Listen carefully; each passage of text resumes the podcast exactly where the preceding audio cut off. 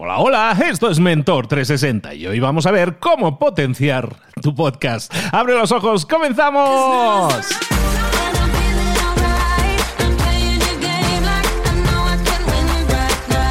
Es Mentor 360, el programa El Espacio, el podcast en el que puedes aprender, en el que puedes desarrollarte en lo personal y en lo profesional. Los mejores mentores del planeta en español están esperando tus dudas, tus consultas, tus preguntas, aquello que no te está dejando avanzar. ¿Tienes una consulta? Déjala en mentor360.vip. Hay un botón bien grande para grabar tu mensaje. Dinos quién eres, desde dónde nos llamas y para qué mentor es tu consulta. Y quizás, quizás mañana mismo tu mentor te esté respondiendo. Deja tu pregunta ahora mismo en mentor 360.vip. Tu pregunta, tu mentor responde.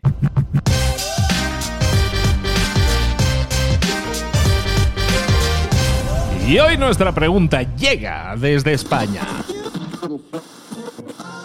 Muy buenas, soy Borja Girón y mi consulta va también relacionada con todos los mentores que tienen podcast. Muchos de vosotros tenéis muchísima audiencia y yo también tengo varios podcasts y me gustaría saber esas dos o tres técnicas que mejor os han funcionado a la hora de hacer crecer el número de oyentes de vuestros episodios, ya sea por un factor suerte que os han destacado en alguna aplicación, porque conocéis a alguien, porque habéis realizado alguna campaña por el contenido simplemente. Bueno, los dos o tres métodos que mejor os han funcionado y cómo los habéis implementado. Muchísimas gracias. Pues muchísimas gracias a Borja. Bueno, que es que me río porque es que lo conozco, es que es amigo mío y nos deja aquí preguntillas. Me lo hubieras preguntado directamente.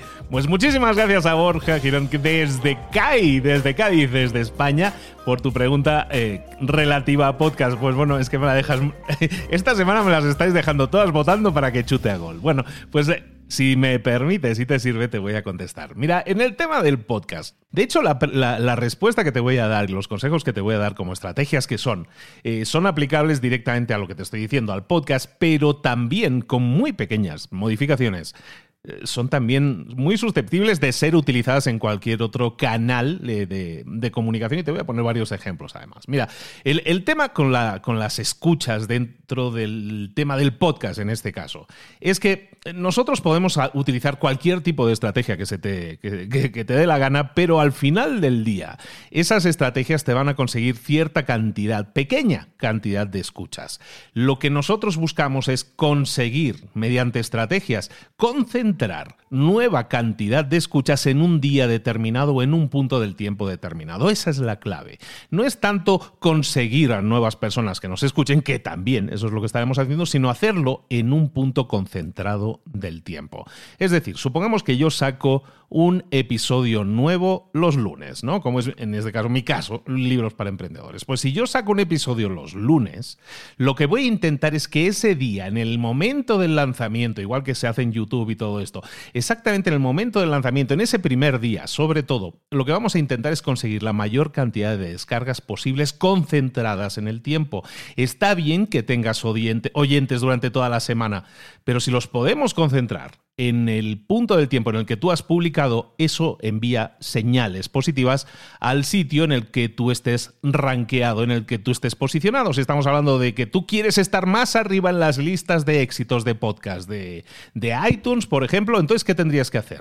Bueno, primero, preparar el episodio, publicarlo y luego concentrar a la mayor cantidad de gente posible en ese día del tiempo. No solo promocionarlo toda la semana, que eso está muy bien para mantenerse, sobre todo hacerlo en un día en una hora determinada si es posible. Normalmente se suele hacer en el momento de la publicación, publicas y luego envías un mail a una lista de correo que puedas tener, a un grupo de Facebook en el que puedas pertenecer y te permitan publicar, a tu gente que te siga en las redes sociales o en Twitter, en donde sea. Lo que buscas es concentrar en el tiempo la mayor cantidad de escuchas. Para eso, tenemos que ponérselo fácil a la gente, tenemos que darle links, enlaces que ya lleven directamente a Spotify o que lleven directamente a iTunes, como poníamos en este caso de ejemplo, para que la gente simplemente haga un clic y lo pueda escuchar en esa misma plataforma, incluso lo puede escuchar sin salir de Twitter, lo puede escuchar sin salir de, la plataforma en la que esté viendo esa notificación. Al final, lo que nosotros buscamos, como te digo, es la concentración en el tiempo. Esa es la primera estrategia, la primera táctica, que es muy simple.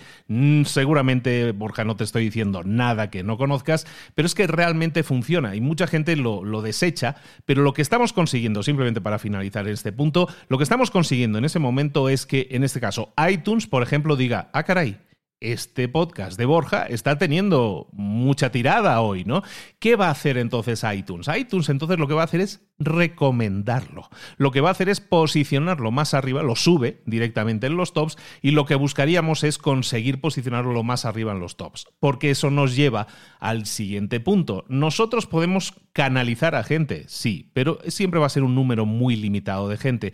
Pero si conseguimos posicionarlo lo más arriba posible en los tops, lo que vamos a conseguir es que un montón de gente que a lo mejor no nos conoce y que no sabe qué escuchar en ese momento diga, ah, mira, que hay un podcast que no conocía con un tema que a lo mejor me interesa. Entonces lo que vas a hacer es captar eh, oyentes transeúnte, llamémoslo así, oyentes de paso, que pasaban por aquí, vieron en el top un podcast que les llamó la atención y van a consumirlo. ¿De acuerdo? Esa es la primera estrategia que te daría. La segunda estrategia que te daría es una estrategia comentada el otro día en, otro, en otro evento, en este caso, y que, y que funciona realmente bien. Es muy sencilla, es la, eh, la idea de las series. Entendiendo series como eh, capítulos consecutivos en los que tú estás hablando de una temática determinada. Imagínate que tú tienes un, un podcast que pudiera tratar temas de marketing. Y lo que decides en ese podcast es decir, ¿sabes qué? Voy dedicar una serie de tres episodios o de cuatro episodios o de cinco episodios a explicar en mi podcast de marketing cómo pueden utilizar un podcast, a lo mejor en su negocio, o cómo pueden utilizar el email marketing en su negocio. En vez de crear un episodio único, lo que voy a hacer es crear una serie de cuatro o cinco episodios. En este caso, por ejemplo, yo que hago uno de mis podcasts, este que estás escuchando es diario, pues hace poco, en agosto, septiembre, hice una serie durante una semana con cinco estrategias que aumentarían tu marca personal. Y lo hice de lunes a viernes, hice una serie de cinco episodios. Eran episodios, por lo tanto, que están de, alguna manera unidos íntimamente por una línea temática común. En este caso, hasta el título era similar, simplemente cambiaba la coda, el final del título. ¿De acuerdo? Entonces creas esa serie de cinco episodios y la publicas. ¿Qué es lo que vas a obtener al hacer una serie? Vas a obtener eso que estábamos diciendo, una cadenita, estás creando una cadenita de episodios que están relacionados íntimamente entre sí. Entonces, volvamos a la idea del del oyente transeúnte que pasa por casualidad y ve tu episodio, a lo mejor el número uno o el número cuatro, y le llama la atención. ¿Qué es lo que va a hacer esa persona? Va a consumir ese episodio, que fue el que le llamó la atención, y a continuación va a ver que ese episodio forma parte de una serie. ¿Y qué vas a hacer entonces? Pues lo mismo que haces en Netflix. Ves un capítulo de una serie, ¿te gusta? ¿Qué es lo que vas a hacer? Consumir el siguiente. En este caso, va a consumir el siguiente de la serie. Y si esa serie es cohesiva, si, si, tiene cohesión, si, si, tiene, vamos, si tiene sentido, básicamente, entonces la gente va a consumir. Alguien que era un transeúnte, en vez de generarte una escucha, te puede generar cinco y alguien que te ha generado cinco escuchas normalmente en este mundo de los podcasts, también se acaba suscribiendo. Entonces, con estas dos estrategias, una de concentración en el tiempo y otra de creación de series, evidentemente puedes ah, utilizar una combinatoria, crear una serie y en el mismo punto en el tiempo hacer una promoción que puede ser gratuita, orgánica o puede ser pagada para atraer gente a ese punto y que la gente se conecte con esa cadenita de podcast y eso les lleva a consumir no uno, sino cinco. ¿Eso qué va a pasar? A generar pues un, pico de descargas. O sea, es decir, alguien, una, una única persona te está generando cinco descargas, por ejemplo, en este ejemplo. Entonces, ¿qué va a pasar? Que eso, volviendo al punto uno, eso lo que va a hacer es que iTunes o Spotify o quien sea va a decir, ostras, este, este tiene tirada, ¿eh? hay un montón de gente escuchándolo. Vamos, es tan bueno este podcast que la gente no solo se escucha uno, sino que se escucha hasta cinco seguidos. Y eso es una de las mayores señales para estas para estas listas de éxitos que pueden ser Spotify o iTunes sobre todo, o bueno, sí, la, otra, estaba pensando en alguna otra, Evox y todas estas también podrían ser. Entonces te encuentras que subes inmediatamente posiciones en las, entre comillas, listas de éxitos y tu visibilidad aumenta, con lo cual más oyentes transeúnte se unen a tus emisiones. Y simplemente por puntualizar este punto, para aquellos que digan, es que yo no tengo podcast, todo este capítulo a mí no me interesa, eh, deciros que YouTube funciona exactamente igual. Si tú creas cadenitas, en este sentido, eh, episodios que van siendo, son parte de una serie, pues lo que haces es consumes uno, hoy, pues voy a ver otro de estos, o voy a buscar otro de la serie, es decir, es como Netflix, te, te picas.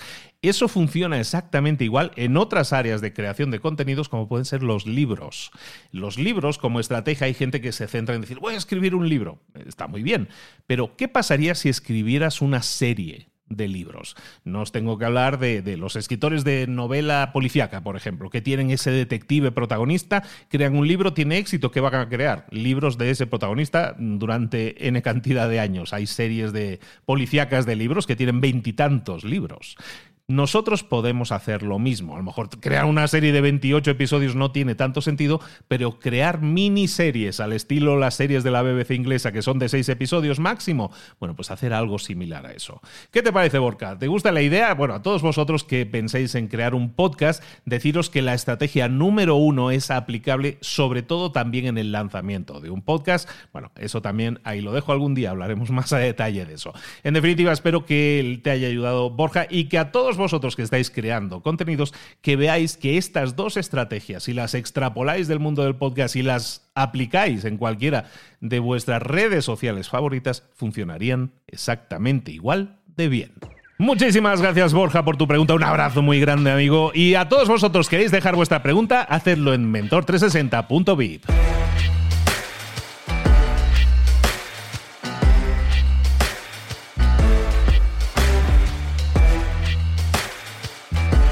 Esa era, esa era la respuesta a una pregunta que tú habías dejado. Y como sabes, aquí no me gusta que te vayas así de rositas. Y me gustaría también dejarte a ti una pregunta, pero claro, ahora que no te responda el mentor, ahora me gustaría que respondieras tú. La pregunta que te quiero dejar hoy a ti, para que te la hagas ahora mismo y para que te la respondas también ahora mismo es, ¿estás realmente aprendiendo de tus fracasos? O no? ¿Estás realmente aprendiendo de tus fracasos? Es una pregunta muy simple, pero realmente esconde muchísimo detrás. Eh, esconde mucho que tiene que ver con tu enfoque y tu filosofía de vida.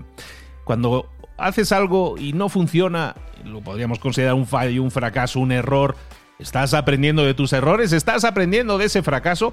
Es decir, aprender significa lo estoy analizando con frialdad, absteniéndome de pensar en el resultado y simplemente pensando en lo que hice para conseguir ese resultado.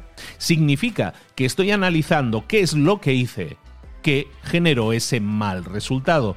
Y eso es aprender. Cuando yo analizo lo que ha pasado, algo que he hecho y no ha tenido el resultado que yo esperaba, si yo lo analizo y veo, mm, es que yo no hice las cosas como debería, me equivoqué en esto, en esto y en aquello, eso, si lo detectas, si lo tienes en cuenta, y es más, si lo aplicas inmediatamente en una nueva iteración, en una nueva prueba, para hacer las cosas de forma diferente, para eludir, para evitar aquello que fue un fracaso, te puedes encontrar que generas un resultado más y mejor. ¿Cómo lo puedes hacer? Siempre preguntándote si estás aprendiendo de tus fracasos. Por lo tanto, la pregunta que me gustaría hacerte hoy es esa. Piensa en algo que no te haya salido bien últimamente y piensa, ¿has aprendido de ese fracaso o no?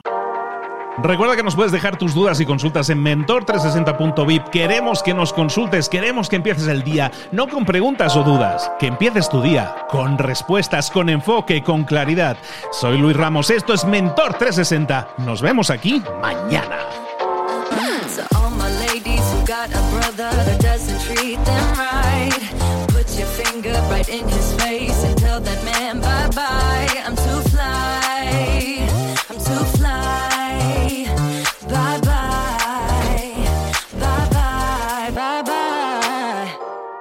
Ahora sal ahí fuera y conquista tu día.